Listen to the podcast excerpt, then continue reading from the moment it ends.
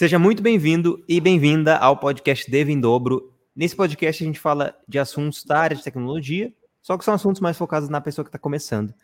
E ou na pessoa que está começando, ou na pessoa que nunca viu programação, mas acha que poderia ser uma área interessante de entrar. Né? Então, que é uma área maravilhosa que a gente gosta muito. E hoje o tema da, da, do podcast vai ser Clean Code, porque código bagunçado te afasta do primeiro emprego de programação. Tá? Até o fim desse podcast, a gente vai te provar que manter o teu código limpo aumenta as tuas chances de conseguir um emprego. É simples assim. Se tu seguir um código limpo, um código organizado, que, que seja fácil das pessoas lerem, tu pode conseguir uma vaga de programação mais rápido, porque as empresas elas vão ver isso no teu teste técnico, vão ver isso no teu código e vão te contratar de uma forma mais fácil do que se teu código for uma bagunça, certo? Acho que isso é, é bem óbvio, né? Mas a gente vai falar mais para frente uh, por quê e vamos te provar também como um caso real aí de que isso aí acontece mesmo, tá? Enquanto a gente for dando as dicas, já vai olhando o teu código aí, né? Já abre o teu código aí no teu GitHub, abre o teu, teu, teu projeto que você está fazendo e vai dando uma olhada aí no teu código para garantir que tu está escrevendo um código limpo. Código limpo da forma que a gente vai falar aqui, porque isso vai te tornar um iniciante muito acima da média. O pessoal não se preocupa muito, na, na maioria das vezes, com o seu código ali no começo da carreira e no começo dos estudos. Cria um código bem desorganizado e isso acaba afetando a pessoa no curto, no curto, no médio e no longo prazo, porque ela acaba ficando com umas manias de criar um código de baixa qualidade e isso é muito prejudicial para tua carreira, tá bom? É, onde é eu parei? então misturou, né, as coisas ali, eu acho. Por quê? Tinha algumas coisas em cima azul. Não, em cima azul não é para ler. Hum. Peraí, deixa eu anotar esse tempo. Dois minutos.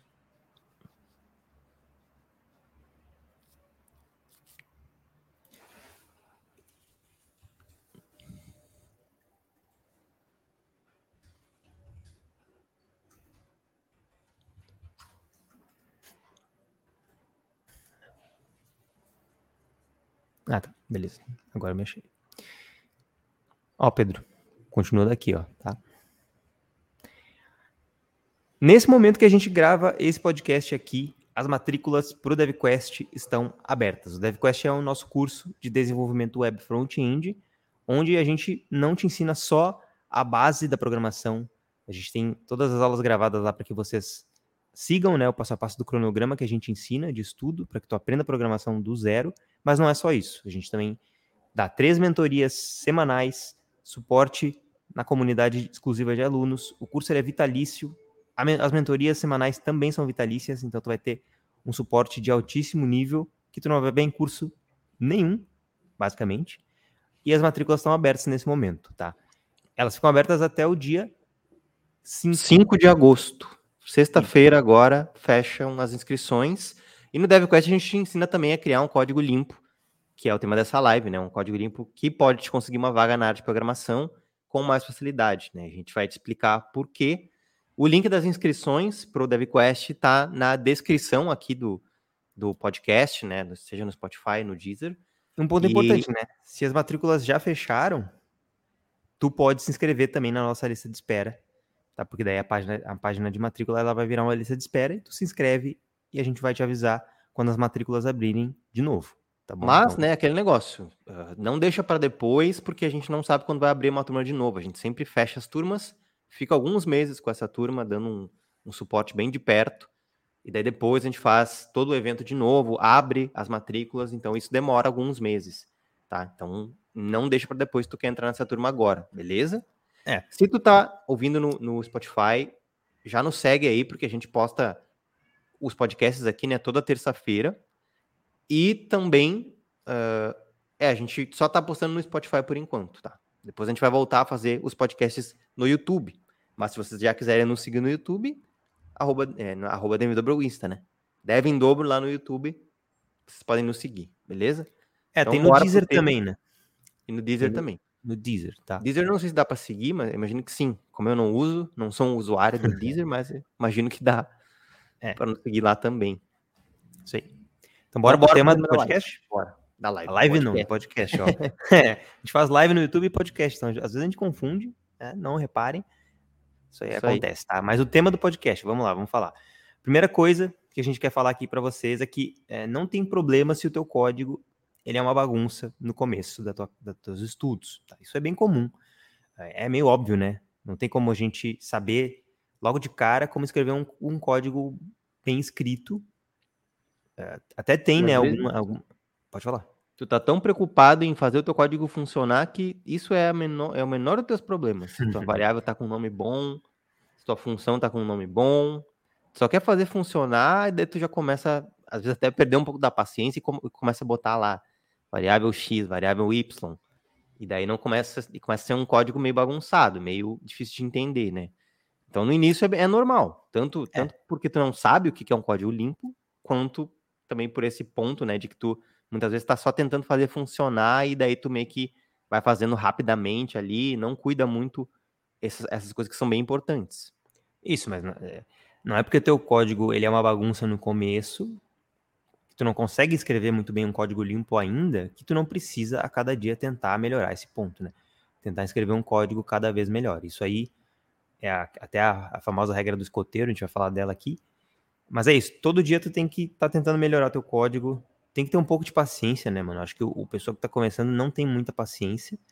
Uh, que a gente falou, quer, quer escrever o código da forma que dá para ver se vai funcionar, mas e daí nomeia variáveis, nomeia funções, cria um código meio macarrônico e bagunçado, e isso aí acaba te atrapalhando. Isso aí no, no, não vai te ajudar, não vai te ajudar a ser mais eficiente, mais produtivo.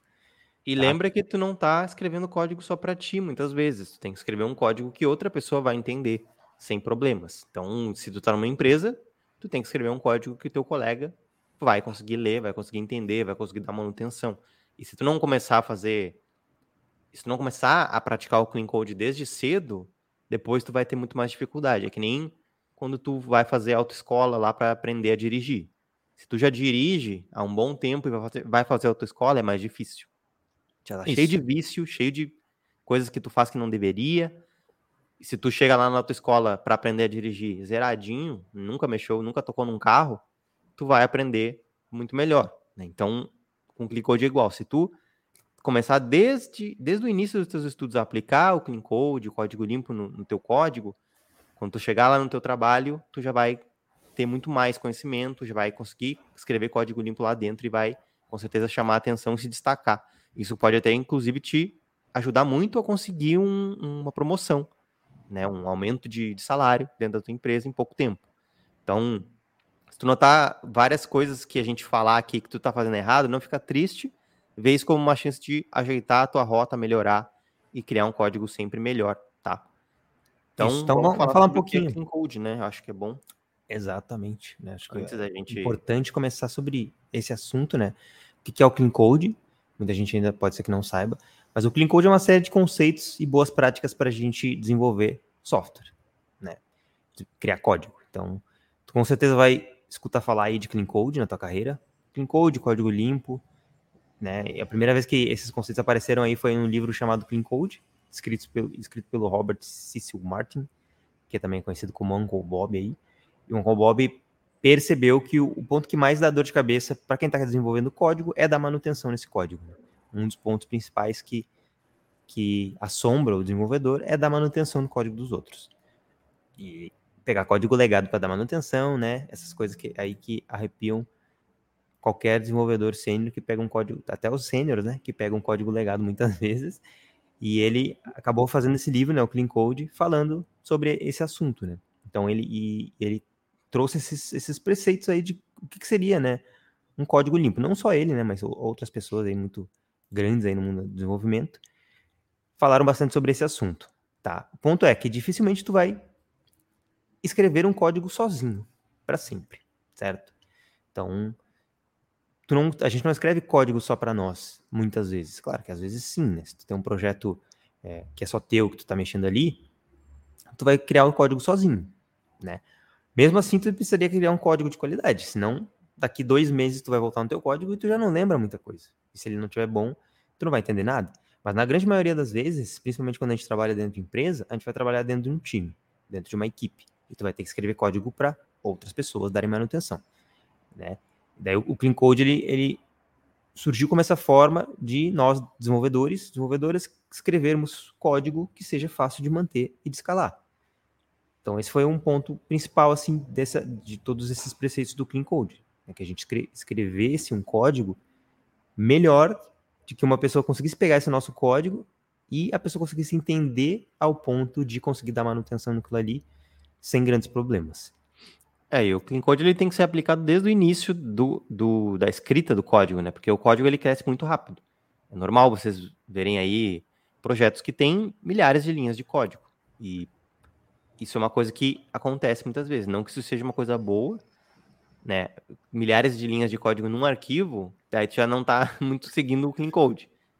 Mas tu deveria quebrar isso em mais partes, né? Então, mas se tu pegar um código completo, né, todos os arquivos que tem dentro de um projeto, por exemplo, sim, com certeza vai dar milhares de linhas de código e rapidamente, né? Não precisa ser um projeto muito complexo não para ter bastante linha de código. Então, comecem a aplicar o Clean Code desde cedo, né, no, no código de vocês, porque ele vai tender a crescer e conforme ele vai crescer, se tu não aplicou esses conceitos, vai começar a virar uma bola de neve.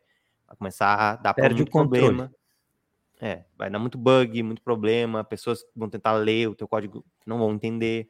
E vão levar muito tempo para achar os problemas também, né? Então, em vez de encontrar um problema facilmente, quando o código está organizado e quando ele está bem, com, com, responsabilidades bem de, de, definidas, acaba que se ele não tiver assim, tu leva o triplo do tempo para resolver um problema, para achar o problema primeiro, para resolver. Então, tem tudo isso, tá? Até tem uma sobre, falando sobre esse, essa questão do de o código cresce muito rápido, né? Tem uma analogia que eu acho que essa analogia está até dentro do livro lá do, do Clean Code, se eu não me engano. Faz um tempo que eu li, então eu já não me lembro tão, tão bem de todo, tudo que tem no livro, mas se eu não me lembro, a analogia está lá. Que é a analogia da casa com a janela de vidro quebrada. Né? Que se tu. Basicamente, a analogia diz que se tem uma casa. É, uma casa num, num, num bairro e a casa tá com tá perfeitinha, tá? Sem janela quebrada, tá pintadinha, tá bonita e, e é isso, as janelas não estão quebradas. Nesse caso, as pessoas não se sentem tão compelidas a quebrar o resto da casa. Beleza? Só que se é uma casa que já está com o vidro quebrado, alguns vidros quebrados, isso parece que influencia que as pessoas vão lá e quebrem mais vidros porque já tem um vidro, um vidro quebrado, então vou lá, vândalos vão chegar lá e vão quebrar o resto dos vidros.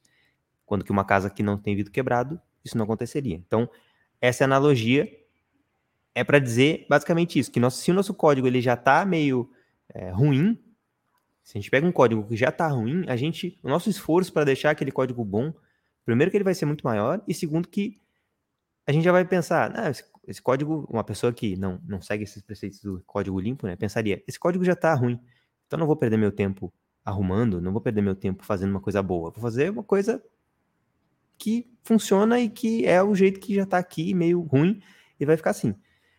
E quando o código tá bom, tá, tá limpo, tá bem organizadinho, tu vai pensar duas vezes antes de fazer uma, uma caca ali dentro, porque pode ser que tu leve um, um puxão de orelha e também tu não vai querer introduzir código de má qualidade numa base de código que tá boa, tá? É, tu não vai querer que outras pessoas pensem que tu escreveu um código ruim, né?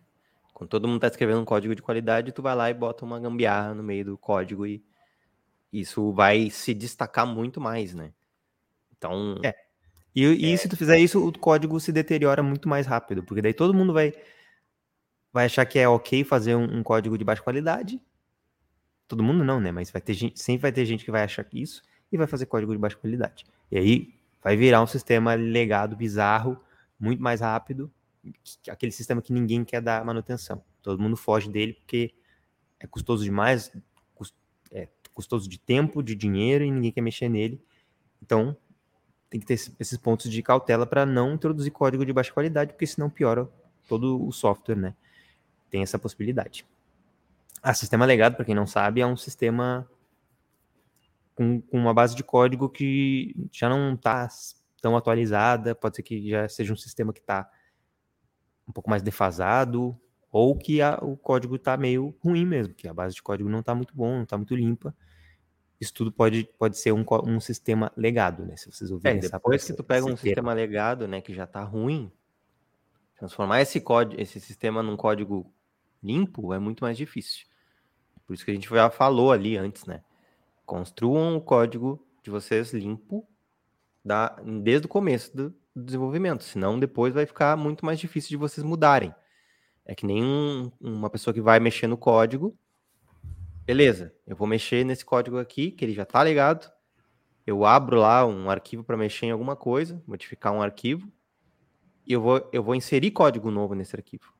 Mas eu vejo que tem um monte de código naquele, naquele arquivo que está ruim, que eu poderia melhorar. A pessoa já nem, nem melhora, né? nem vai melhorar o código que já está lá. Muitas vezes, e, não, e às vezes ela também não vai nem fazer um código novo bom. Ou seja, ela já deixou o código ruim e ainda vai meter mais código ruim ali dentro. Então, Sim. porque o código já está já tá legado, já está antigo, já está mal feito.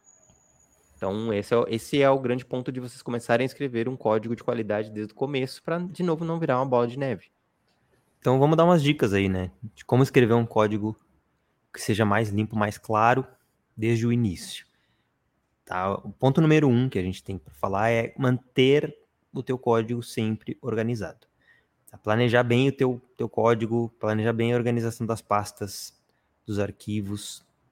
Isso tudo vai te ajudar muito na tua organização, tá? Então, sempre tem aquela pessoa que fala: "Ah, vocês botam as ah, sei lá, vocês botam uma pasta dentro da outra, dentro da outra, para que fazer isso? Porque não joga tudo na raiz do projeto e acabou.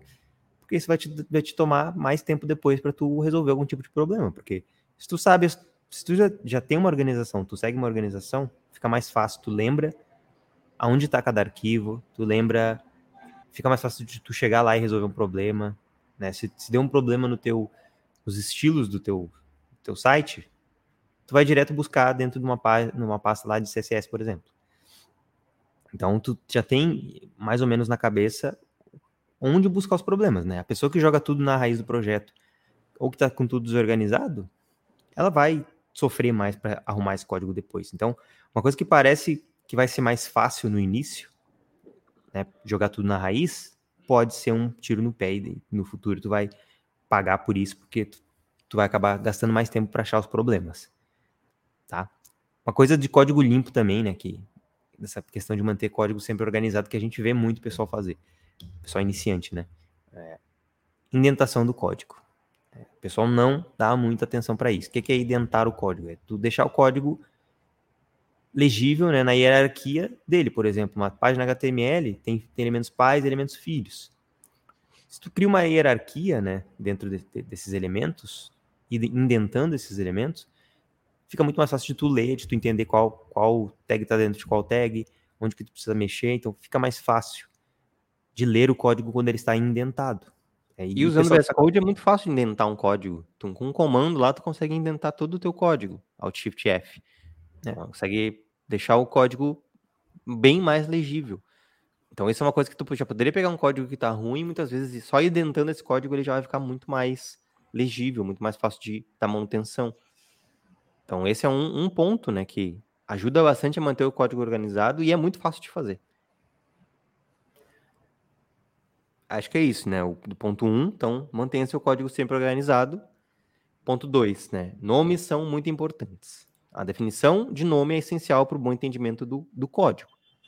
Então, aqui não importa o tipo de nome, né? Se é uma variável, se está dando um nome para uma função, se está dando um nome para um parâmetro, para uma classe, para um método. Tu precisa colocar bons nomes. O que, que são bons nomes, né? Isso é uma coisa que a galera sempre tem dúvida. O que, que é um, um bom nome de uma função, por exemplo? Né? Se, uma função no JavaScript, para quem não sabe, é um, é, um, é, é uma função que a gente cria para executar algum, algum tipo de ação. Então, se uma função executa uma ação, o nome dela tem que ser também uma ação. Me parece óbvio, mas no começo não é. Muita gente se confunde e não faz dessa maneira. Por exemplo, se eu clicar em um botão na tela, uh, o sistema tem que excluir uma, uma informação. Vamos dar esse exemplo. Eu clico no botão lá na tela e o meu sistema vai ter que excluir uma informação, um dado do banco de dados, por exemplo. O ideal seria criar uma função com o nome excluir. Parece óbvio, mas muita gente peca nesse, nesse, nesse ponto. Coloca nome, nomes totalmente aleatórios. Isso vai dificultar a leitura do teu código, o entendimento do código. Eu, por exemplo, né, a pessoa bota lá. Uh, isso é uma outra coisa também, né? Excluir. Excluir é, infini, é no, no, no verbo infinitivo, se eu não me engano. Eu sempre me confundo entre o infinitivo e o imperativo, mas eu tenho quase certeza que é infinitivo. Até vou dar uma busca rápida aqui, ó. Ah, eu ia buscar, mas aqui vai demorar muito. Mas enfim. Que é um verbo no infinitivo. É no, é no verbo infinitivo, se eu não me engano. Se eu estiver enganado, vocês me corrijam. Mas é, é isso. Transmite a ideia de uma ação. É, então, provavelmente é. Viu aí. Então é isso. Então, e muitas vezes as pessoas não fazem dessa maneira. Não vão botar o nome de excluir, vão botar exclui. Ou deleta, sabe? Então, geralmente como, batata, como, é né? uma se for exclui, se for exclui ainda ainda tá melhor do que uns que a gente vê por aí, né? É. Só falta botar batata no nome da função. é, então, mas essa é uma dica até... boa, né? Botar no infinitivo já vai te ajudar a criar uma função com um nome melhor. É, mas isso a gente tá falando só de funções, tá? Não vai botar infinitivo no nome de variável, por exemplo.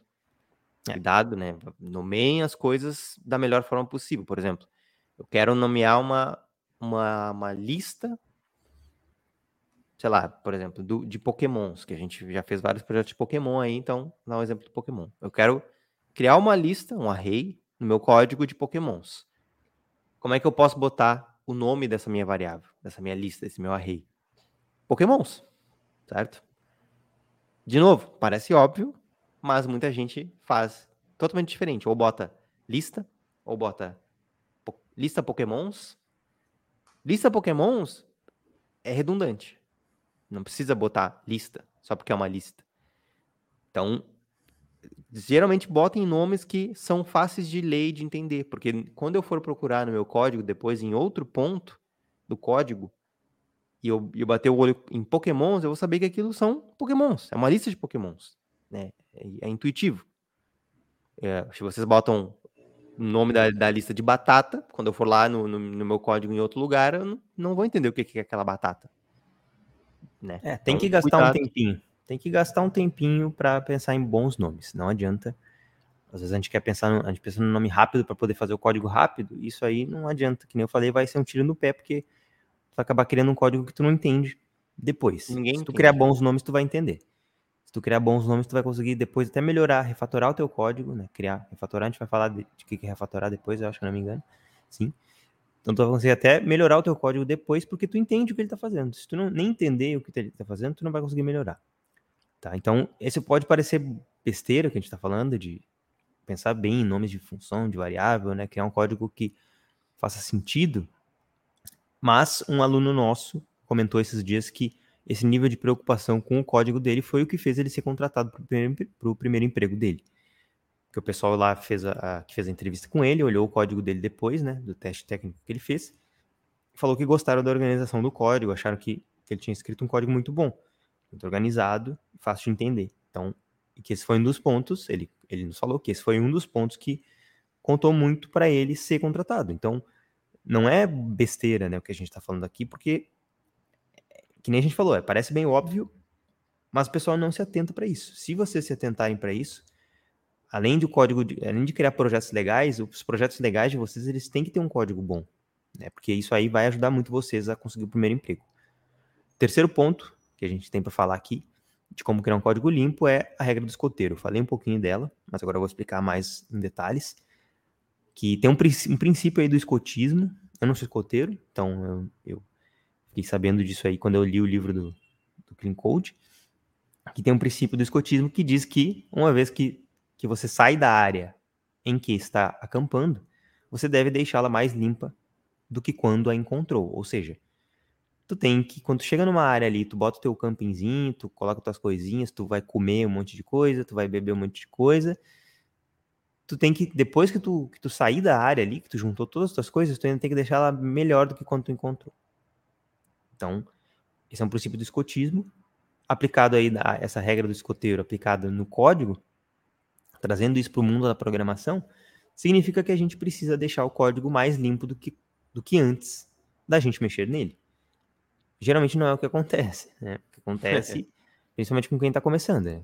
A pessoa deixa mais sujo do que quando pegou, porque não não conhece esses, esses, esses conceitos aí do código limpo e acaba que cria um, cria um código de baixa qualidade. É, aí, ó, então, imagina só, uh, a gente falou, né, que isso é muito bom pro teu pro começo da tua carreira e tudo mais mas não só para o começo da tua carreira. A gente sabe que tem pessoas mais avançadas que ouvem nosso podcast também, então isso é uma dica para vocês. Imagina que vocês estão trabalhando numa empresa e vocês têm que fazer uma funcionalidade em algum projeto. E vocês pegam o código desse, dessa, sei lá, essa classe que vocês têm que mexer e vocês veem lá que tem código que dá para ser melhorado e vocês vão lá e melhoram o código. E vocês mandam isso aí para outras pessoas revisarem e as pessoas vão ver que vocês além de, de, de fazer o que tinha que ser feito, vocês ainda melhoraram o código para outras pessoas, para a equipe inteira poder eh, depois dar manutenção de uma forma muito mais fácil nesse código. O que que isso, o que que isso traz para vocês de benefício? Visibilidade. As pessoas vão ver que vocês têm uh, um esmero ali com código, vocês não, não fazem de qualquer jeito. Além de fazer o que tem que ser feito, vocês ainda melhoram o código dos outros. Isso vai ajudar vocês a, a, a avançarem na empresa muito mais rápido, conseguirem até promoções mais rápido. Então, é bom vocês perderem, perderem não, né? Investirem um tempinho, às vezes tentando melhorar o código que está ali. Uh, então, pensem nisso aí quando vocês forem fazer um, uma funcionalidade nova aí no sistema e tentem melhorar o código que vocês encontraram, tentem aplicar a regra do escoteiro com certeza vai, isso vai chamar muita atenção dos líderes de equipe, da empresa toda, beleza? Então acho isso. que é isso, né? Da regra do escoteiro. É, é isso? Isso. Ponto número 4, que a gente trouxe para falar. Aprender a separar as responsabilidades das coisas desde cedo. Então, quanto menos responsabilidades a gente a gente dar, der para um código, né, para um trecho de código, para uma função, por exemplo, melhor vai ser de entender o que, que aquela função faz e, e também testar essa função no futuro. É uma função, um método, qualquer coisa. Então, tu precisa aprender desde cedo a, a separar a responsabilidade das coisas. Né? Se, se, tu está criando trechos gigantes de código aí, isso pode ser um indício de um code smell. Code smell aqui a gente é um código fedorento, né? Código é um. Como é que é a tradução. Código fedido. Tem uma tradução em português, agora não estou me lembrando. Mas é um código. Mau cheiro, que... né? É, é, é, Mau cheiro. Código, é, código com um cheiro ruim. É. Que é um código é que provavelmente você está fazendo uma caca, né? Então, uh, esse é um, esse, isso pode ser um problema, né? O teu, teu, a tua função está fazendo muita coisa, teu, teu trecho de código ali está fazendo muita coisa, e quando uma, algo faz muitas coisas, fica difícil da gente entender o que, que aquilo ali está fazendo de fato, né? e muitas vezes até de testar, né? A gente fala também sobre testes de software, até dentro do DevQuest a gente fala sobre testes de software, como que tu testa teu código. Se, se tem uma função ou um método que faz muitas coisas, vai ser mais difícil de testar unitariamente, né? Fazer os testes unitários que a gente chama dessa função, porque ela vai estar fazendo um monte de coisas, quando ela deveria, na verdade, estar fazendo uma coisa apenas, ou menos coisas, né? Então, e daí isso vai afetar até os testes. Então vai ser muito, muito mais fácil para os membros do, do, time mexerem em um código que tu fez se ele tiver bem dividido. E não um, trecho de código com duas mil linhas que ninguém se acha ali dentro, ninguém sabe o que, que está fazendo, né? Um, sei lá, uma função que faz cinco coisas diferentes, seis coisas diferentes, né? É, e não é, isso não é legal, isso não é bom. Então, é, e que nem o Beto falou, Quanto menos código, num, quando menos código dentro de uma função, por exemplo, mais fácil vai ser de tu entender, de tu conseguir fazer o passo a passo daquela, daquela função ali quando tu precisar testar ela, né? Criar, um, criar testes. Se tu tentar, se tu pega um código legado com um, um monte de linhas de código que tu não entende muito bem as responsabilidades de cada coisa e tu tentar aplicar um te testes nesse tipo de, de sistema, tu vai ter que tu vai ter que refazer muitas partes desse sistema e muitas coisas vai, vai dar tanto trabalho de refazer que tu não vai nem conseguir testar e tu vai acabar desistindo de fazer isso. É, então, isso é uma coisa importante até, eu acho, de falar.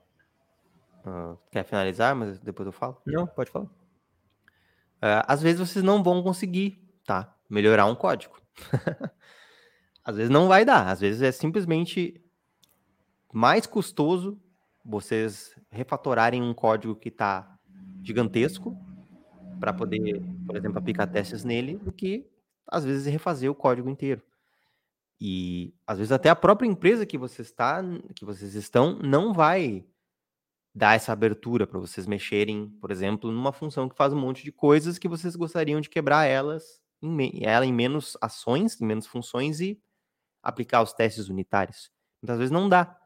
Muitas vezes a empresa vai dizer: não, a gente não tem tempo para fazer isso agora. A gente tem que entregar, tem o deadline ali, tem o prazo, e vocês não vão conseguir fazer. Mas, pelo menos, se vocês tiverem o interesse, né, e, e demonstrarem o interesse de, de mexer, melhorar aquela função, aquele método, aquele classe, aquele código, de forma geral, já é um ponto positivo para vocês. Então, pelo menos tentem, né? Muitas vezes vocês não vão conseguir e às vezes isso acontece mesmo. É isso. Ponto 4 é isso, então, né? Separar isso. responsabilidades. Isso também é, é importante, até no, no, no, começo dos estudos lá do HTML, do CSS. A gente fala bastante sobre isso, né? Na, na MapaDev Wiki.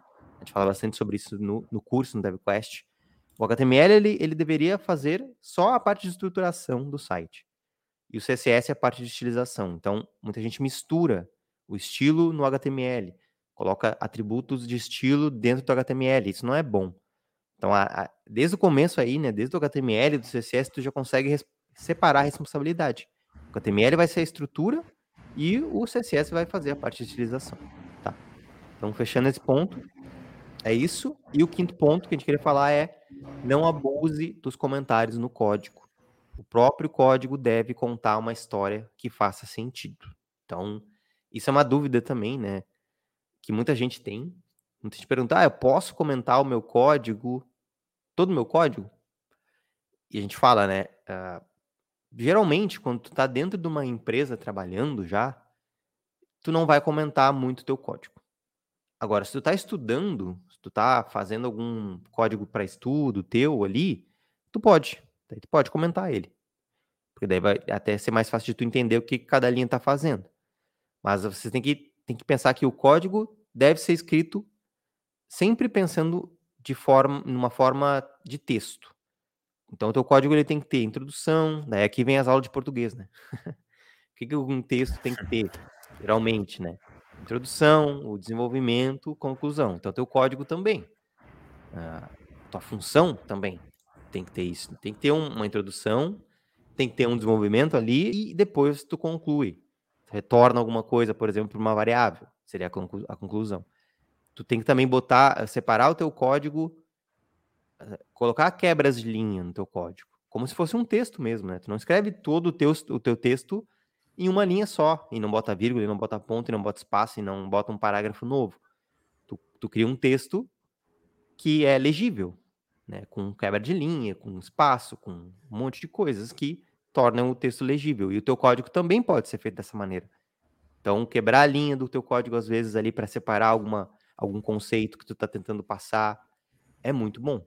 Então, sempre pensem no código de vocês como um texto e escrevam ele dessa maneira que vai ser mais fácil de ler porque é uma coisa mais intuitiva para nós e vai ser mais fácil das outras pessoas lerem também e darem manutenção. E tem gente que é teima, é... tem gente que teima com a gente nesse ponto e fala: "Não, eu vou botar comentário no meu código sim, e dane-se, vou botar porque vai me ajudar". Isso aí vai te atrapalhar no futuro, com certeza, porque quando tu mexer no código, tu vai ter que mexer no comentário. E se tu esquecer de mexer no comentário, o comentário vai ficar errado. Ou seja, isso vai atrapalhar os colegas de equipe. Outra é. coisa, se tu comenta, se tu colo tentar colocar código com muito comentário na, no projeto principal da, dentro da tua empresa, tentar subir esse projeto, né? Fazer, por exemplo, um pull request desse, desse código que tu criou, e um dev mais experiente pegar esse código e ver que tem um monte de comentário, ele vai ele vai falar alguma coisa. Ele vai falar para tu tirar, provavelmente, para escrever um código melhor que traduza todos aqueles comentários que tu criou no código. Então, às vezes tu prova... vai escrever código, às vezes tu vai escrever código num, uh, num código da empresa. Comentário num código da empresa. Isso, comentário no código da empresa. Tu até pode escrever. Tu até pode escrever, mas só se o código tá tão. É tão. É um código, complexo. sei lá, de negócio complexo que, tu não, que uma pessoa que lê não vai entender. Daí daria para colocar um, um, comentário, sim. Mas o comentário tem esse problema que eu, que eu falei. É, tu vai ter que depois escrever, refazer o comentário, se alguma coisa mudar. E as chances disso acontecer geralmente são altas, né? Então, só tem que ter, tomar muito cuidado quando tu for usar um comentário. É, na empresa que eu trabalhava, eu posso dar um exemplo. Na empresa que eu trabalhava, que era uma financeira, né, com regras de negócio muito complexas, tinha às vezes alguns comentários no código. E tudo bem, porque eram regras complexas, difíceis de entender, às vezes termos muito técnicos do mercado financeiro. Então, às vezes tu pode usar um comentário. Mas se tu está escrevendo um código mais simples, por que que tu vai comentar o que o código está fazendo se eu deveria bater o olho no, no, no, nesse código, nas variáveis, nas funções, nos métodos e entender tudo sem precisar de um comentário. Então, evitem comentário nos códigos, principalmente quando vocês estiverem trabalhando. No começo dos estudos, como eu falei, podem comentar, porque daí vai ser só um código que vocês vão ver, né? Não tem problema nenhum, até para vocês entenderem melhor. Outra coisa é usar nomes ruins de variáveis e funções e comentar o código para explicar. Que é mais ou menos o que a gente já falou, né?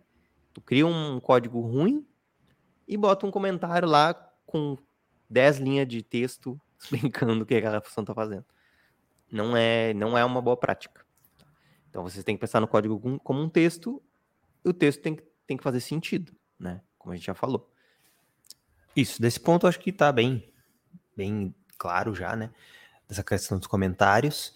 Agora, mais o ponto número 6 aí, que é a, a importância de refatorar, que também vai tornar vocês desenvolvedores melhores.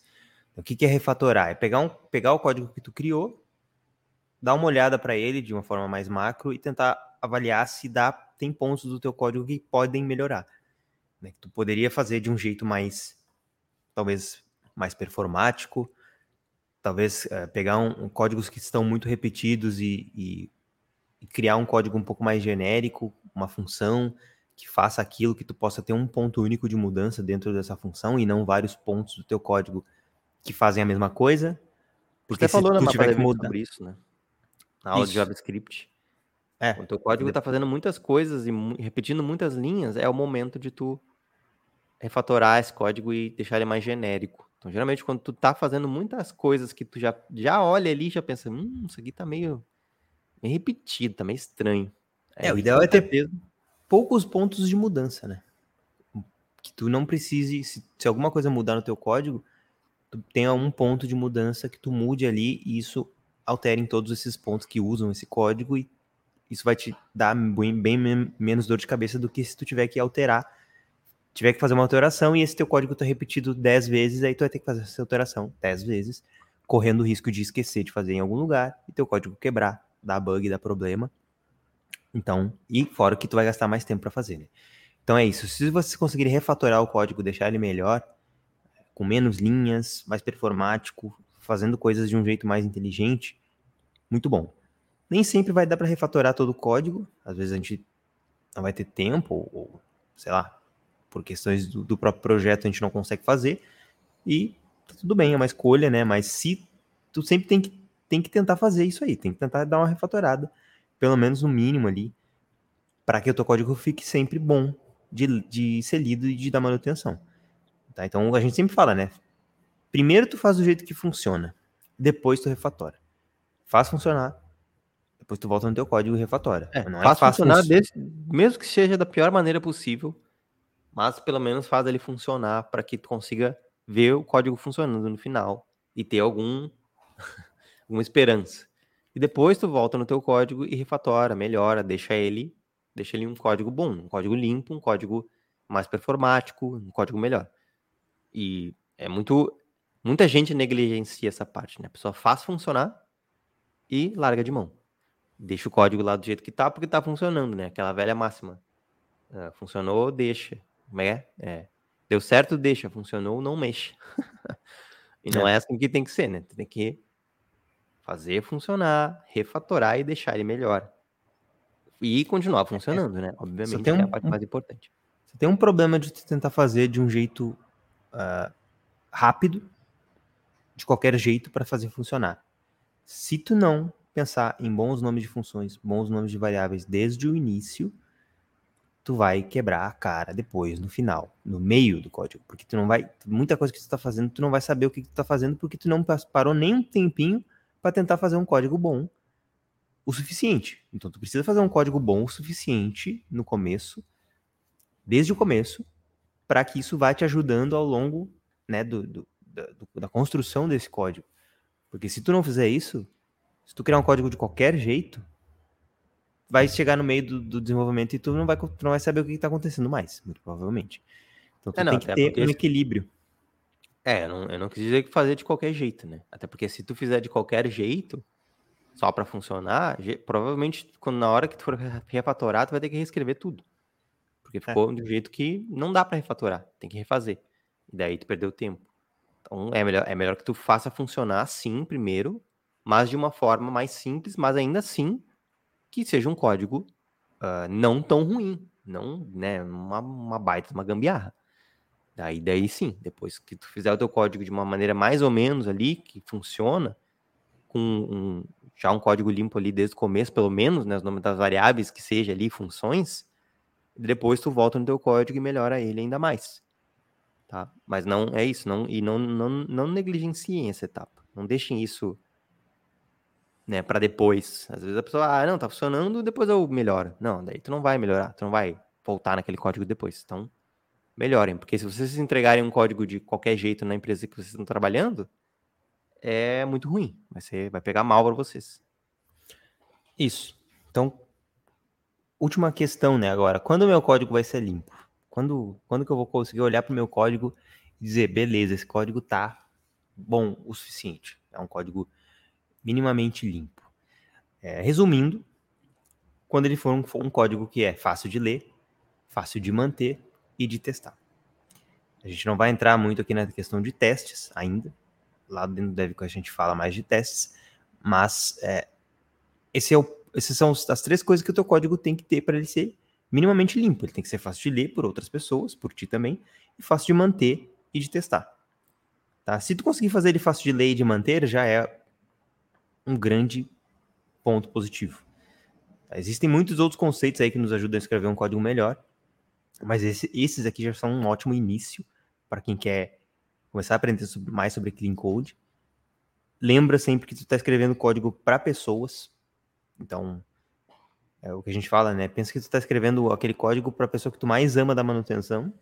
Talvez isso te ajude a, a escrever um código melhor. Ou mesmo que seja para ti no futuro, para que tu daqui um mês, daqui dois meses, tu precisar mexer no teu código, ou né, nem muito tempo, amanhã ou semana que vem, tu consiga mexer naquele código de uma forma boa o suficiente, tu não fique quebrando a cabeça durante horas tentando resolver um problema. Então, sempre que tu tiver criando teu código, pensa se qualquer pessoa conseguiria entender o que tu está fazendo ali. Beleza? Esse é um ponto, ponto que tu tem que ter em mente sempre. Será que esse código aqui ele tá bom? Ele tá legível? É, é, às vezes nem a gente entende o que a gente está fazendo mais. Isso é um ponto, isso é um alerta. Né? Se, tu, se nem tu entende mais o que está acontecendo no teu código e deu um problema e tu nem lembra mais qual era o problema, o que, que tu estava tentando resolver e teu código está tão bagunçado que tu não está entendendo mais nada, é um, é, é um indício para tu dar um passo para trás e tentar fazer um código melhor que te ajude. É. É isso, né, galera? Já deu para entender bem. Uh, se quiserem ler o Clean Code, é muito bom também. Além do Clean Code, tem um outro livro bom que é o Codificador Limpo. Né? Tem o Código Limpo e tem o Codificador Limpo, né? São, são livros diferentes. Mas se vocês quiserem ler esses livros para entender mais, uh, são muito bons e a gente indica. Outra coisa, as matrículas pro DevQuest estão abertas até dia 5 de agosto, é, sexta-feira, meia-noite, tá? Então, se tu quer fazer parte de agosto turma, de 2022. É. é. tu tá ouvindo esse podcast em 2022, é 5 de agosto de 2022, beleza? Sexta-feira, meia-noite, a gente fecha as inscrições e é aquele negócio, a gente não sabe quando que vai abrir de novo, né? vai demorar algum, alguns meses aí pra gente poder fazer de novo uma nova turma do DevQuest, porque a gente pega essas pessoas que entraram agora, que já tem uma galera, e dá um bom suporte para elas, tá? Então a gente vai deixar o link aqui nas descrições aí, tanto do Spotify quanto do Deezer, para vocês é, que vocês entrem lá na página, vejam tudo que o DevQuest oferece, é bastante coisa, o valor é muito, uh, muito em conta, é um investimento muito bom para a carreira de vocês, que vocês podem tirar esse, esse investimento em muito menos tempo também, né? Porque entrando no mercado mais rápido, vocês vão conseguir ganhar um salário já e já podem até pagar o curso aí é, em pouco tempo. Vocês têm 30 dias para testar, então um mês inteirinho para testar o, o DevQuest, ver se tu gosta, se é para ti. E se não for, tu pode te pedir teu dinheiro de volta. A gente não vai ficar magoado, beleza? A gente sabe que as pessoas têm aí, às vezes a didática não bate, né? Com a pessoa, mas a, a nossa didática a gente pensa muito no, no, desenvolvedor iniciante, tá? Mas o curso é do básico até o avançado. Mesmo que tu já esteja um pouquinho mais avançado, tu vai conseguir também aprender muita coisa lá dentro e vai ter o suporte que é vitalício também. O curso é vitalício e o suporte é vitalício. Beleza, pessoal? Espero que tenham gostado aí do podcast. A gente gostou muito de fazer. É bem legal falar sobre Clean Code. E é isso. Nos sigam aí nas redes também, né? Além do Spotify e do Deezer. Nos sigam no Instagram e no YouTube, tá? O Instagram é o arroba Devindobro e o YouTube é o Devindobro, beleza? Boa noite, pessoal. Até boa o noite, próximo dia, episódio. escutando de dia. E boa tarde. É, boa tarde também. Tarde. Até o próximo episódio. Toda terça-feira a gente libera um, um episódio novo, tá bom? Um abraço. Até mais.